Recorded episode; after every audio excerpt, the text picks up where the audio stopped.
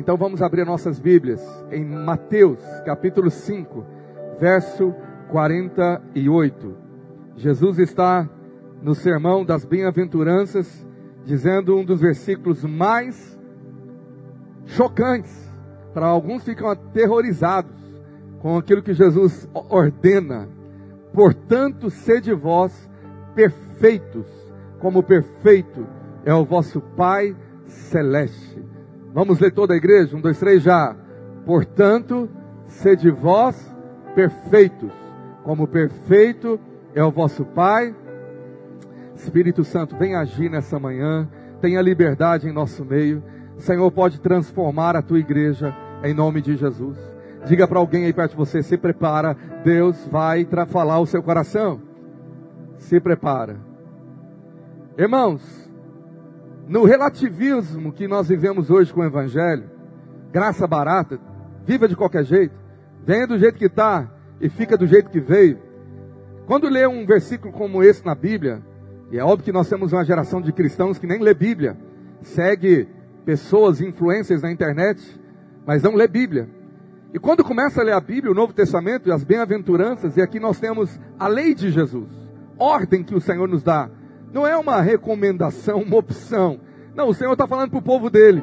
O Senhor está falando para os seus discípulos. Portanto, sede vós perfeitos, como vosso Pai é perfeito. Isso nos choca, porque nós não queremos ser perfeitos. Não, a gente fala o contrário. Né? Eu não sou perfeito, ninguém é. Porque nós queremos aplacar a nossa consciência dizendo: Não, eu sou assim mesmo. Se Jesus quiser mudar um dia, ele muda. Mas eu não sou perfeito. Nós estamos numa campanha de consagração justamente para nos aperfeiçoar, justamente para ficarmos mais crentes, mais santos, mais consagrados a Deus, mais obedientes, agradar o coração de Deus. E a Bíblia fala que o crente vive um processo de aperfeiçoamento chamado de santificação. Quando o Espírito Santo chama para isso, muitos escorregam, dizendo: Não, essa mensagem é muito dura, isso não é para mim. O Senhor é misericordioso. Eu vou viver com os meus pecados domésticos, eu vou viver com os meus pecados ocultos e seja o que Deus quiser. Lá na glória, eu vou ver se o Senhor vai tratar comigo de alguma maneira. Só que lá pode ser tarde demais. Quando o Senhor dizer o que ele disse no final desse sermão, no capítulo 7, ele fala para muitos que disseram: No teu nome fizemos milagres, no teu nome expulsamos demônios. No teu nome fomos para a igreja, vale. No teu nome eu era crente. O Senhor vai falar: Apartai-vos de mim, porque eu não vos conheço. Vós que praticais iniquidade. Iniquidade é pecado. Vocês que estão na prática do pecado. Nós temos tantos textos que Jesus advertiu, tais que procedem assim: não herdarão o reino de Deus. Então, uma mensagem que nos confronta, que nos chama no eixo da santificação, para abandonar pecado e para nos aperfeiçoar, é urgente para os dias atuais, porque eu creio que Jesus está voltando. Você também crê comigo? Você está aí comigo nessa manhã? Agora, se você estudar esse texto, a palavra perfeito no grego é a palavra muito usada pelo apóstolo Paulo também, teleios. Teleios significa no grego, no original, significa levado ao seu fim ou finalizado. Teólogos concordam que essa palavra ela é traduzida ou deveria por ser por completude ou completo. Teleios é ser alguém inteiro para Deus, é ser tudo ou nada. O Senhor não está falando que Ele exige de você perfeição total, porque Ele sabe que aquele que começou a boa obra é fiel para completá-la. Você está em processo ainda, cada dia você está melhorando. Então fala para o irmão que está lado, tem paciência comigo, estou melhorando. Eu estou em obras, fala para ele, estou em obras. Vai com calma. De vez em quando você vai achar uma coisa fora do lugar, mas eu estou em obras. Mas a pergunta é: você está em obras do governo ou você está em obras particulares? Que obra é essa que nunca acaba, que nunca progride, que nunca avança, que ninguém vê o Espírito Santo transformar o seu caráter? Queridos, eu quero falar sobre quatro posicionamentos de alguém que quer ser completo para Deus, de alguém que busca perfeição. Eu quero falar sobre esse caminho de aperfeiçoamento que eu e você deveríamos buscar nesse tempo de jejum. Primeiro caminho, o primeiro posicionamento Você precisa entender que Deus espera que o seu povo, que eu e você, sejamos melhores a cada dia. Olha aí Mateus 5, verso 20. Nesse capítulo das bem-aventuranças, Jesus adverte o seu povo, porque vos digo que se a vossa justiça não excederem muito as dos escribas e fariseus, jamais entrareis no reino dos céus. Ontem eu falei no curso de membresia, 27 irmãos vão se tornar novos, novos membros da igreja no nosso último curso. E eu falei para eles: o nosso alvo, meu alvo aqui, não é fazer membros da igreja, não é lotar essas cadeiras com alguém que fala sou membro da Vale, mas o alvo que o Senhor nos deu é fazermos discípulos para Jesus. Um verdadeiro discípulo, aquele que é um seguidor verdadeiro e obediente à palavra. E esse discípulo, o Senhor chama ele, dizendo que a justiça dele, santidade, estilo de vida, tem que ser maior e melhor do que os escribas e fariseus. Senão você não entra no reino dos céus. Então alguém ouve isso e fala assim: não é fácil. Fariseu era pecador demais, eu, eu sou melhor do que um fariseu. Talvez você se engana, você não estudou a Bíblia. Fariseu e escriba levava a Bíblia, meu irmão, decorada, obedecia detalhes das tradições religiosas, tinha um vigor, rigor religioso. Eles tinham uma justiça que eles queriam ser os mais santarrões da face da terra, tal ponto que cada detalhe, para ser dizimista, se um judeu fariseu ia no supermercado, no varejão, verdurão, comprava uma, uma hortelã para, um, para fazer um, um tempero, alguma coisa assim, eles davam dízimo da hortelã que compraram. Você já fez isso alguma vez? Então, para eles a justiça era alta demais. Aí o Senhor fala, ele vai aumentar, ele fala: se a sua justiça não exceder, não for maior, você não entra no reino dos céus. Aí você fala, pastor, isso parece pesado, parece que o Senhor está colocando um jugo muito maior. Eu vou te mostrar daqui a pouquinho se é isso mesmo. Mas a verdade, o Senhor está colocando um alvo. Ele espera coisas melhores de nós. Então a primeira coisa, você deveria colocar um alvo de melhorar a cada dia. De falar, Senhor, me aperfeiçoa na santidade. Eu quero, Senhor, refletir a Cristo. Eu quero caminhar em perfeição em todas as áreas da minha vida. Agora, se a gente fosse pegar o maior mandamento de Jesus para aplicar esse conceito, qual seria? Qual seria aquilo que o Senhor mais quer que eu seja melhor, que eu me aperfeiçoe? Bom, se a gente for olhar após a ressurreição, o grande mandamento que ele deixou e é o que ele esperava da igreja está em Mateus 28, 19. Ele dá uma ordem para essa igreja dizendo: vão, ide e façam discípulos de todas as nações. Isso é o que o Senhor mais quer.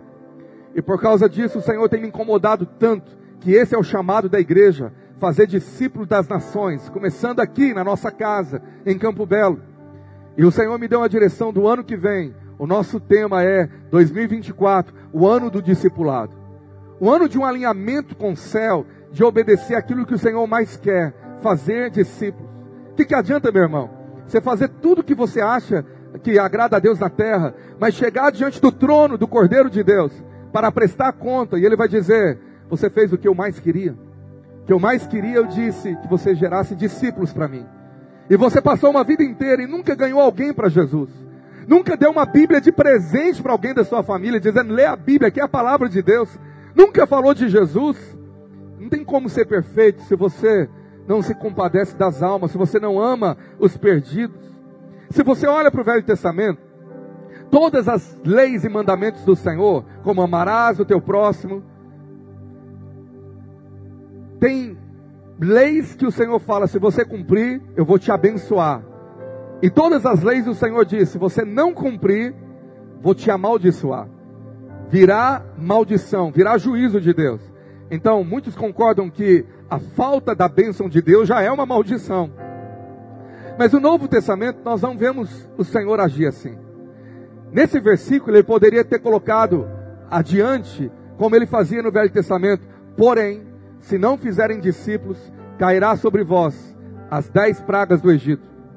Eu vou fechar o céu sobre você. Eu vou pesar a minha mão se o meu povo não me obedecer. Mas o Senhor não fez isso, ele não repetiu. E eu creio que ele não fez isso, porque o maior desejo do coração de Deus é que a sua igreja, os seus discípulos, o obedecesse por prazer e paixão, por amor, e não por peso na consciência ou medo de ser amaldiçoado. Ele, que, ele espera que façamos isso de boa vontade, numa ação de amor, e não por medo. Ah, eu tenho que fazer discípulos, como muitas outras religiões ou igrejas, heresias fazem. Se você não sair de casa em casa e pregar ah, esse, esse ensino, então você também não entra no céu. Deus não colocou isso no Novo Testamento. Porque se tivesse colocado, eu creio que todas as igrejas estavam lotadas, porque a gente ia trabalhar para Jesus, a gente ia fazer discípulos, mas movidos por medo, medo da maldição. Mas ele não fez isso. Ele esperava que o cristão tivesse um coração, como o coração de uma menina de Israel, que eu quero te mostrar a história dela, uma empregada doméstica, uma menina aprisionada, sequestrada, como aconteceu agora na guerra em Israel. Os inimigos capturaram ela e levaram ela para a nação deles. Essa história está em 2 Reis, capítulo 5, verso 1. A história do general de guerra chamado Naamã, Naamã 2 Reis 5, verso 1. Naamã, comandante do exército do rei da Síria, era grande homem diante do seu senhor e de muito conceito, porque por ele o senhor dera vitória à Síria, era ele herói da guerra, porém leproso. Saíram tropas da Síria e da terra de Israel e levaram cativa uma menina que ficou ao serviço da mulher de Naamã. Disse ela à sua senhora: Tomara o meu senhor estivesse diante do profeta que está em Samaria, ele o restauraria da sua lepra. Então foi Naamã e disse ao seu senhor: Assim, assim falou a jovem que é da terra de Israel. Essa menina tinha tudo para ficar caladinha, porque ela estava na casa dos inimigos, de alguém que a tirou da terra natal, da sua família, e levou ela como escrava. É verdade, ela não era uma empregada, era uma escrava. E aquela escrava viu todo o drama da doença incurável daquele general. E ela então abre a boca para falar do poder de Deus, que havia um profeta na sua terra, uma mensagem de esperança, uma boa nova. Naamã tem um jeito, eu conheço uma saída para a sua vida ser curada, para você ser transformado, livrar dessa angústia, dessa depressão, desse tormento que te acompanha. E por causa daquela menina Naamã, foi curado. Ele foi, ele seguiu o caminho que ela deu. E ele e a casa dele serviram ao Senhor, Deus de Israel. Agora, ela não se calou, nem mesmo diante dos inimigos. Olha que amor, que compaixão. Eu creio que uma justiça que excede aos fariseus é quando você prega, até para gente que você não quer pregar. Até para gente que você fala, esse aqui, eu acho que nem merecia, estou desanimado. Mas é um amor que você fala, eu quero ver, ter, ver todos salvos. Então o que é ser crente de verdade? É falar de Jesus até para os inimigos. Porque lá no sermão das bem-aventuranças, em Mateus 5, que a gente está estudando, no versículo 44, o Senhor disse, antes de falar que a gente deve ser perfeito, Ele falou, eu porém vos digo, amai os vossos inimigos e orai por aqueles que vos perseguem. Agora eu creio, querido, que a maior prova de amor que eu posso demonstrar por alguém, até por inimigo, é falar do caminho do Evangelho, é falar do caminho em Jesus, é falar da palavra de Deus, é falar das boas novas do Evangelho, é falar da esperança da salvação, é falar da vida eterna, é não deixar essas pessoas que estão ao meu acesso perecer, porque tem uma palavra, sim, no Velho Testamento, de juízo. Essa palavra deveria nos dar temor, porque essa palavra não fala de maldição, mas fala de prestação de contas no dia do trono, da qual eu e você estaremos perante Ele, diante do Senhor. Abra sua Bíblia lá em Ezequiel, capítulo 3, verso 17. Ezequiel 3, 17. O profeta Ezequiel profetiza assim: Filho do homem, eu te dei por atalaia sobre a casa de Israel, da minha boca ouvirás a palavra e os avisará da minha parte. No Novo Testamento fala que nós somos atalaias também. Essa é uma palavra para a igreja. Nós somos embaixadores do reino. Verso 18: Quando eu disser ao perverso, certamente morrerás, e tu não o avisares, e de nada disseres, para o advertir do seu mau caminho, para lhe salvar a vida, esse perverso morrerá na sua iniquidade, mas o seu sangue da tua mão o requererei. Meu Deus, isso tem que nos dar temor. Isso tem que falar, meu Deus, que responsabilidade eu tenho, porque haverá o dia da prestação de contas. Com tudo que o Senhor te deu, Ele te deu a vida eterna, salvação, graça, para que no mínimo você abrisse a sua, a sua boca dentro da sua casa e falasse do Evangelho de Jesus. Verso 19: Mas se o avisares e o perverso, e ele, mas se avisares o perverso, e ele não se converter da sua maldade e do seu caminho perverso, ele morrerá na sua iniquidade, mas tu salvaste a tua alma. O Senhor está te falando, você está tudo bem, porque você cumpriu o seu papel. Verso 20. Também quando o justo se desviar da sua justiça e fizer maldade, e eu puser diante dele um tropeço, ele morrerá. Visto que não avisaste, no seu pecado morrerá, e as suas justiças que praticara não serão lembradas, mas o seu sangue da tua mão o requererei. No entanto, se tu avisares o justo para não para que não peque, e ele não pecar, certamente viverá, porque foi avisado, e tu salvaste a tua alma. Esse texto é repetido no Novo Testamento, no último versículo de Tiago, capítulo 5. Tiago, esse apóstolo poderoso, ele diz o seguinte: você pode abrir lá comigo em Tiago, capítulo de número 5, último versículo. Sabei que aquele que converter o pecador do seu caminho errado, salvará da morte a alma dele e cobrirá uma multidão de pecados. Tiago repete isso. Se você não prega para o descrente ele morrer e for para o inferno, Deus vai prestar conta, o Senhor vai requerer aquele sangue. É o que o profeta diz. Mas se você vê o teu irmão se desviando, quantos desviados tem em Campo Belo? Alguém que era firme com Deus e você não está nem aí, você nem foi atrás, você nem quis advertir, falando, querido, volta para Jesus. Deixa eu te falar, larga o pecado. O pecado é ilusório, vai te levar à morte. Quantas vezes você viu um desviado e simplesmente você o ignorou, dizendo: fazer o quê? Não posso fazer nada. O Senhor está dizendo que também vai requerer esse sangue de você. Agora, deixa eu te falar uma coisa muito, muito séria. Tem gente que ouve isso e fala, pastor, eu não tenho dom de evangelizar, eu tenho muita vergonha, eu tenho muita timidez. Primeiro, evangelizar é um mandamento, não é um dom. Todos deveriam evangelizar. Falar de Jesus, isso é amor, isso é compaixão, para alguém que pode morrer amanhã e ir para o inferno eternamente. E não haverá purgatório. Não haverá uma outra chance. É isso que a Bíblia ensina. Agora eu tenho vergonha, pastor. Tenho vergonha de falar até com gente da minha casa. Tem vergonha? Então Apocalipse 21, 8 é para você. Sua vergonha, sua covardia, sua timidez. Apocalipse 21 fala: quanto, porém, aos covardes. Tem outra versão que fala aos tímidos. Se puder achar essa versão aí que fala aos tímidos. Só a primeira. Vamos falar dos incrédulos, abomináveis, assassinos, impuros, feiticeiro, idólatra. Todos esses, a sua parte será no lago que arde com fogo e enxofre, o que é a segunda morte. Uau! Esse texto devia te dar temor. A timidez e a covardia é apresentado como um pecado que leva uma pessoa a não entrar no reino dos céus. Pastor, eu não sabia que era assim não. Mas eu quero te mostrar o porquê. Por que, que Deus também trata a covardia como uma abominação? Por que, que ele falou aos tímidos, aos covardes, não terão parte no reino? Eu quero te mostrar isso. Mas antes eu quero te falar que se alguém aperfeiçoado e completo, é alguém que tem pregação, evangelizar como estilo de vida. Ele abre a boca, prega tempo e fora de tempo dentro de casa e fora de casa, ao conhecido e ao desconhecido. Não perdeu a oportunidade de falar da mensagem do Evangelho, igual aquela menina falou uma simples palavra e salvou uma casa inteira. Você está entendendo? Diz amém. Eu profetizo que você vai amar tanto seus familiares, que você não vai deixar de falar de Jesus para ninguém, desejando que ninguém se perca, mas que todos cheguem à vida eterna. Amém? Em Cristo Jesus.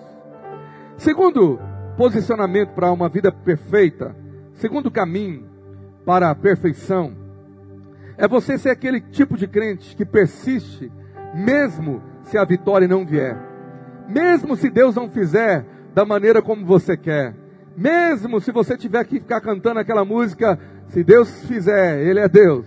Mas se não fizer, Ele continua sendo Deus. Talvez essa vai ser a sua canção por um bom tempo, sem entender o porquê que Deus não está fazendo como você quer ou não está te respondendo como você espera. Eu quero te contar uma história de homens fiéis. Os amigos do profeta mais bonito da Bíblia, mais lindo, mais inteligente, eles estavam prestes a ser jogados na fornalha ardente, porque eles não obedeceram ao decreto de se prostrar diante da estátua. Mas a Bíblia fala que prestes a ser lançado, o rei estava dando uma oportunidade, dizendo: se vocês mudarem de ideia, eu vou poupar a vida de vocês. E a resposta desses homens diante da fornalha ardente é maravilhosa. Daniel, capítulo 3. É óbvio que sabia que era Daniel, né? Versículo 17.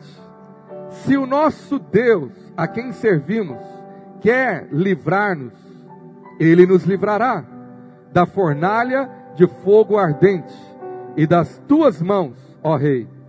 Ele está falando isso para o próprio rei. Se o Senhor quiser livrar, Ele vai livrar. A gente tem fé, Ele é poderoso. Ele vai apagar essa chama. Ele vai fazer alguma coisa.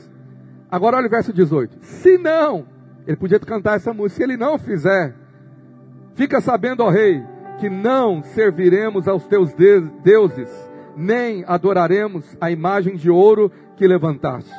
Uau! Crente perfeito é aquele que se Deus fizer, ele é Deus. Mas se ele não fizer, ele continua sendo Deus e eu continuo servindo Ele da mesma maneira, com a mesma fé. Amém? Queridos, talvez Deus permite você passar tribulação, aflição, coisas que você não entende.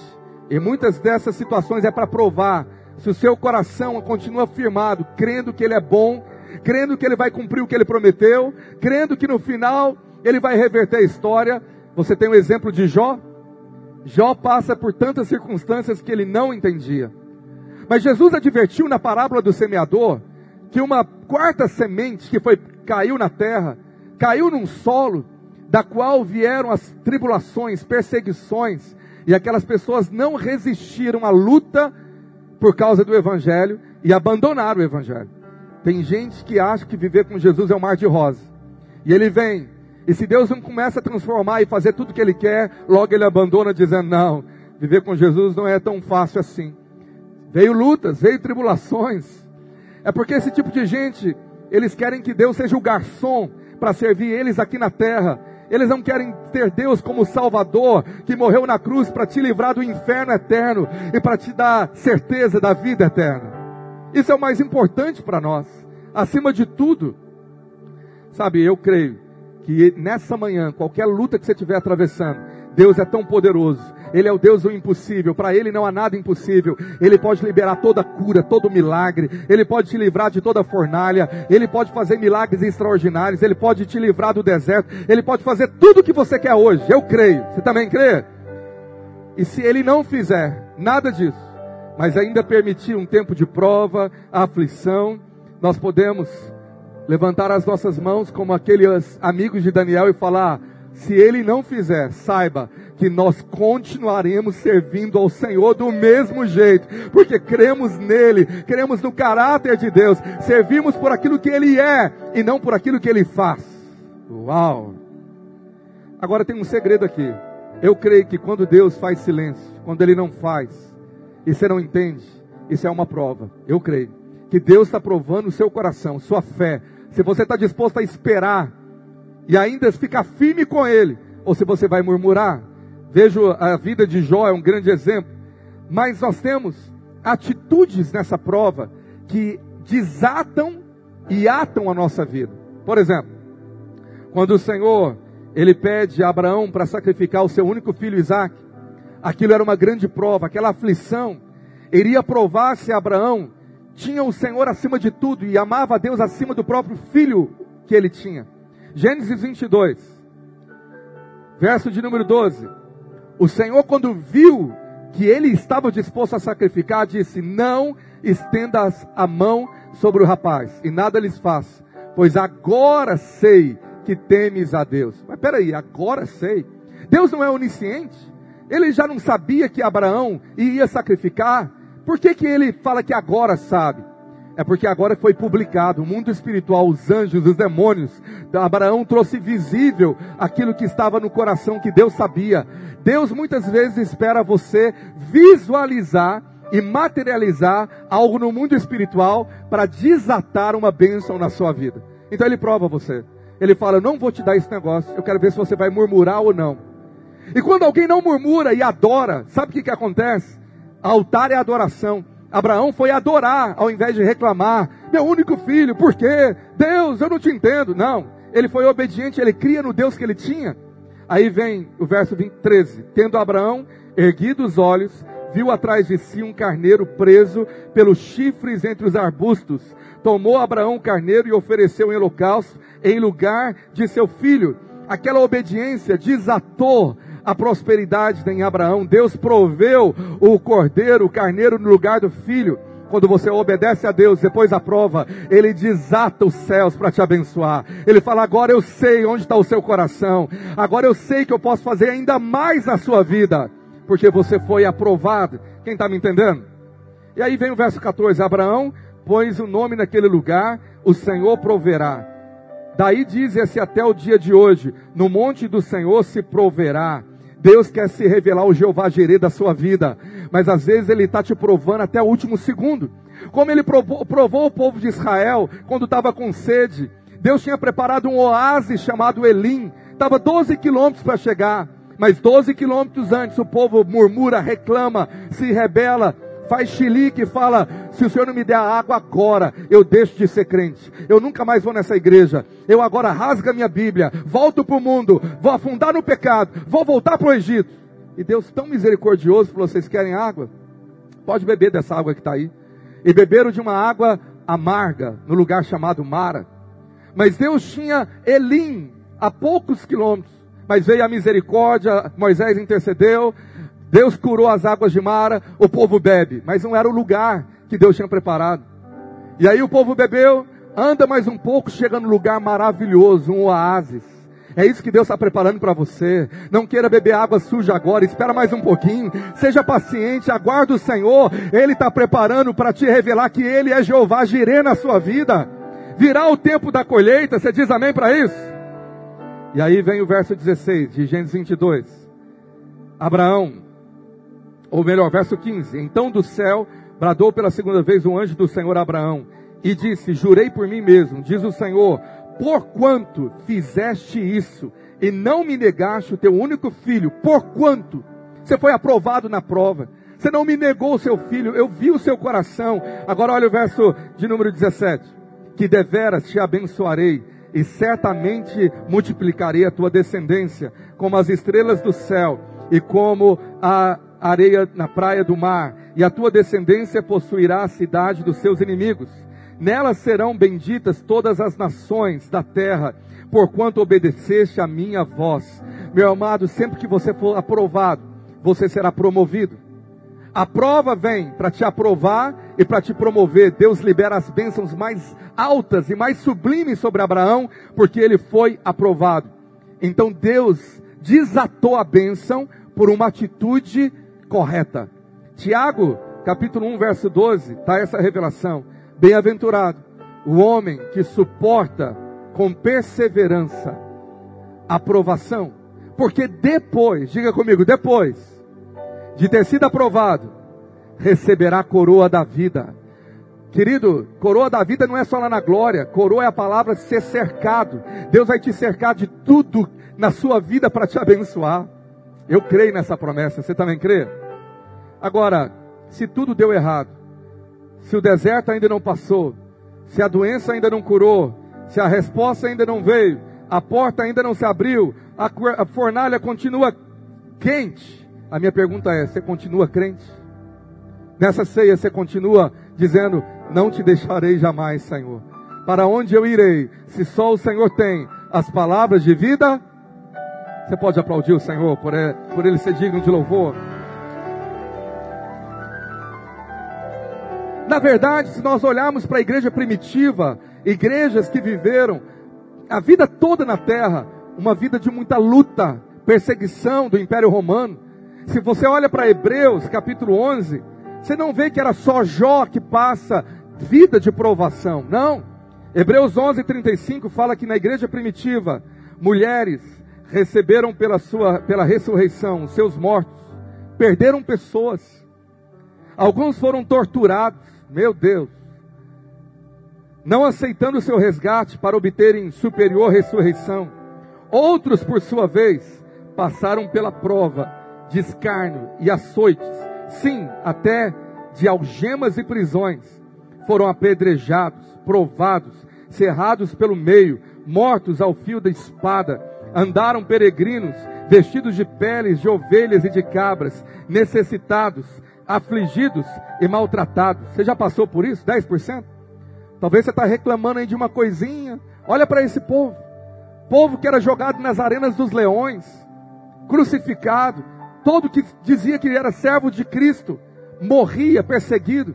E agora nós vivemos num tempo de colheita, somos livres para pregar o Evangelho, não há perseguição, porque mártires derramaram seus sangues antes de nós. Teve gente que viveu uma vida de perseguição, os nossos avós, como crentes. Teve história de crentes há 30, 40 anos atrás que a casa foi apedrejada, que eram insultados na rua porque se diziam crentes. E você? Hoje você vive na moda que dizer que é crente é moda, é modernidade. E aí você não suporta um nível de luta, de perseguição que já começa a desanimar. Ah, não vou na igreja hoje não. Eu não vou servir a Deus não, estou passando uma luta. Talvez você deveria olhar para esse povo que tinha Jesus acima de tudo e preferia morrer do que deixar de servir ao Senhor. Por quê? Porque na verdade a vida dele já estava morta com Cristo. E agora viver era só Cristo, era só para Jesus. Isso é um povo perfeito. Terceiro lugar, terceiro posicionamento para um aperfeiçoamento de quem quer ser um crente completo para o Senhor, é você tomar a decisão de não desistir jamais e até o fim. Aquele que perseverar até o fim será salvo. Ser crente que persevera. Sabe por quê, querido? Hebreus, capítulo 11, verso 34. Diz assim que teve alguns que extinguiram a violência do fogo, escaparam ao fio da espada, da fraqueza tiraram força, fizeram-se poderosos em guerra, puseram em fuga exército de estrangeiros.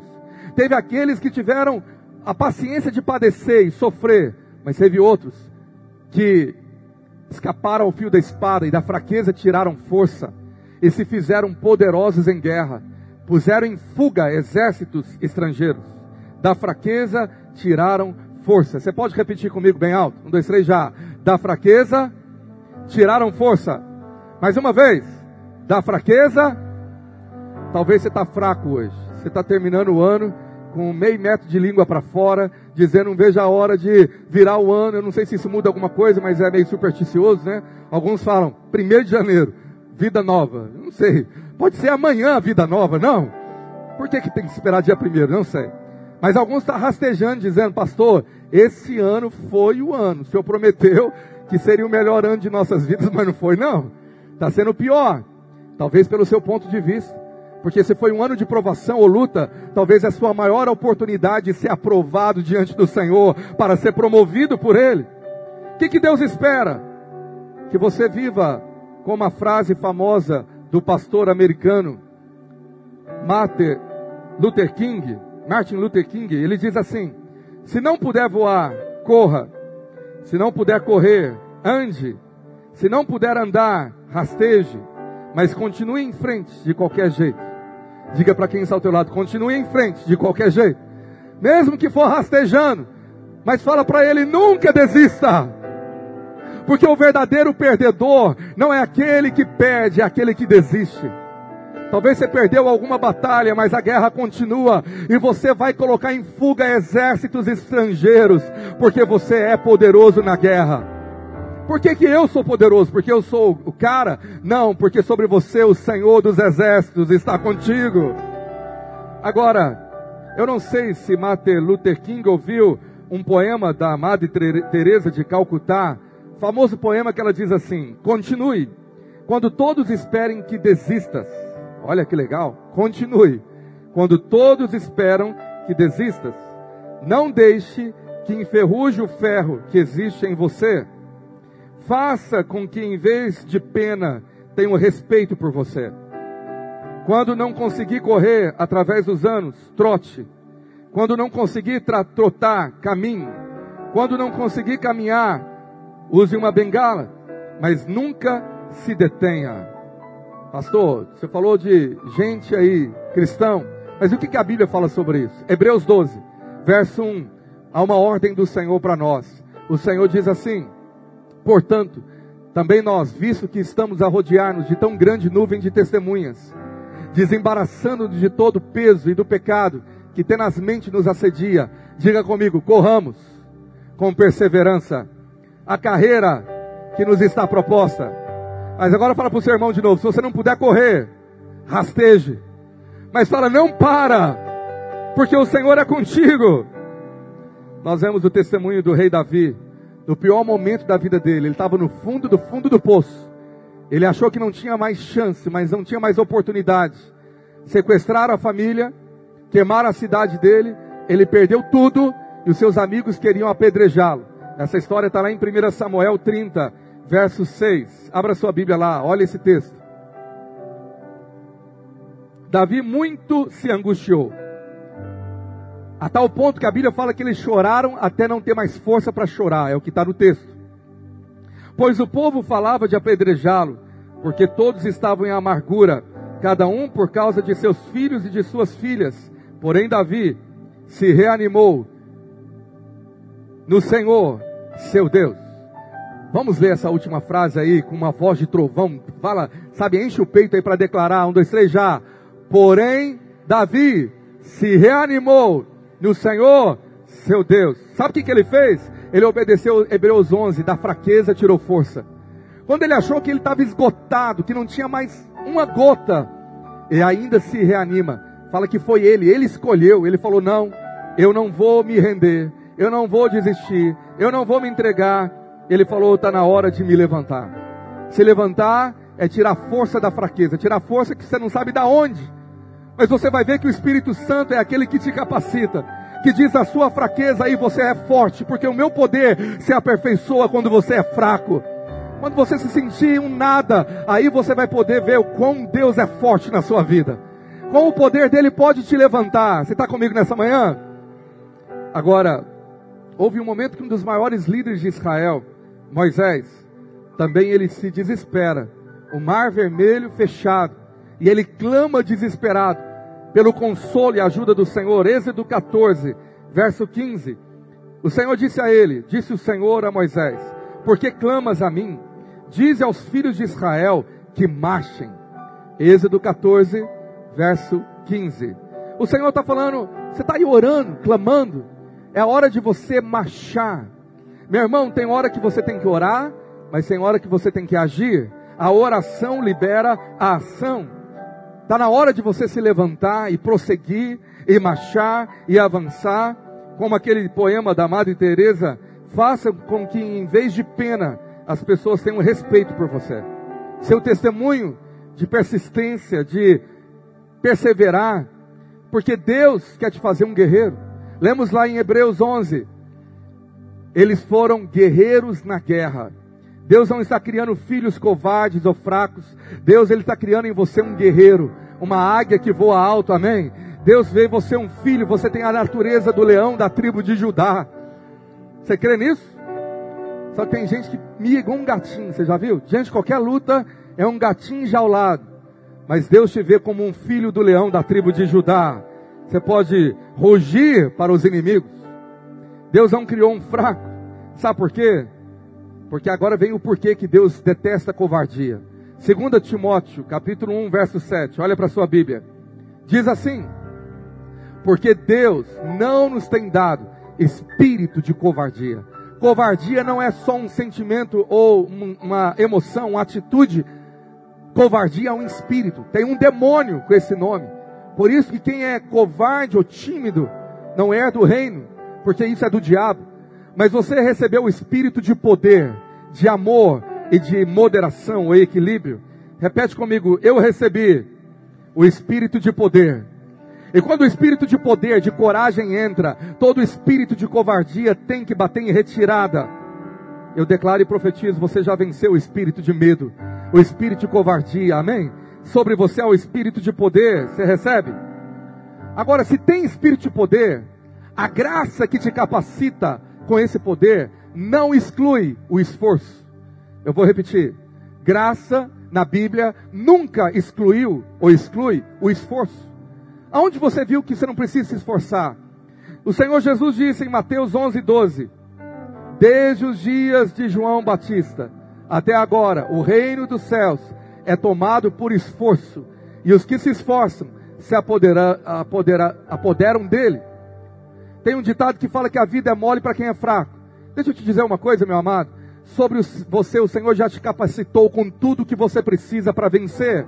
Só que você precisa se esforçar. Lembra do esforçado na sala de aula? Lembra o esforçado no trabalho, na empresa? Lembra o esforçado que acorda cedo? Lembra o esforçado que faz acontecer?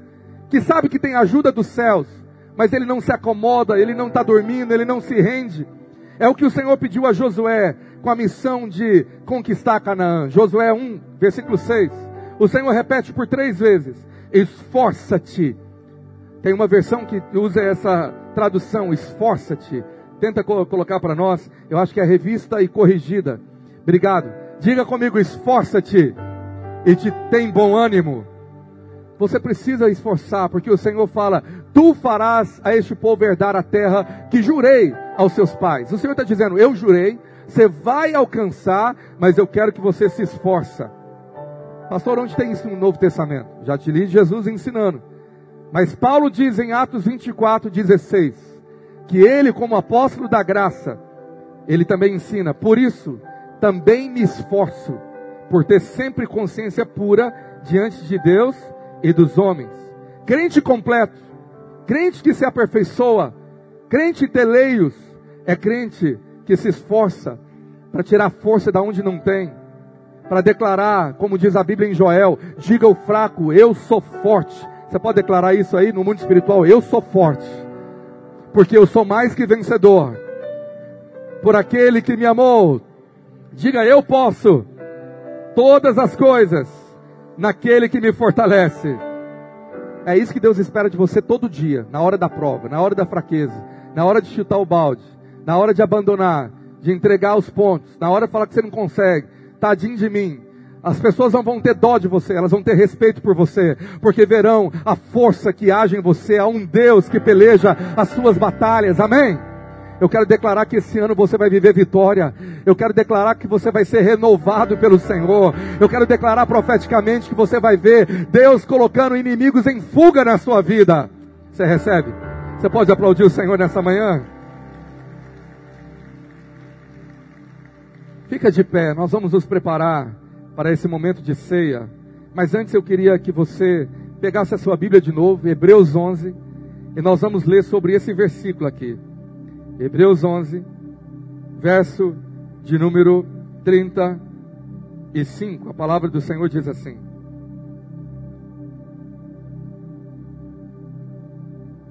Ou melhor, verso 37. Foram apedrejados, provados, cerrados pelo meio, mortos a fio da espada, Andaram peregrinos, vestidos de peles de ovelhas e de cabras, necessitados, afligidos e maltratados. Se isso acontecer, você pode falar, Senhor, ainda permaneço com o Senhor. Amém? Mas olha o verso anterior. Outros, por sua vez, passaram pela prova de escárnios. Ou melhor, verso 34. Abra sua Bíblia lá.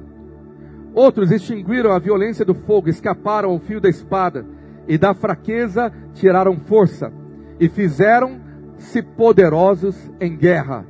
Eu queria que você orasse como alguém poderoso em guerra e tirasse nesse momento força da fraqueza. Talvez você chegou aqui hoje achando-se fraco até para orar. Mas essa ceia é a ceia do renovo. Eu oro para que venha uma unção de força na sua vida. Eu queria que você orasse com alguém da sua família, alguém que está perto de você. chega próximo desse irmão e ora como um guerreiro, dizendo: Da fraqueza tiraram força e fizeram-se poderosos em guerra. Eu quero que você ore com alguém e erga a tua voz como um guerreiro orando, dizendo: O Senhor é o Deus da batalha, Ele é o Senhor da guerra, Ele é o Senhor da vitória. Posso ouvir alguém orar? Tome posse de toda a vitória nessa ceia. Em nome de Jesus. Comece a orar. Onde você está?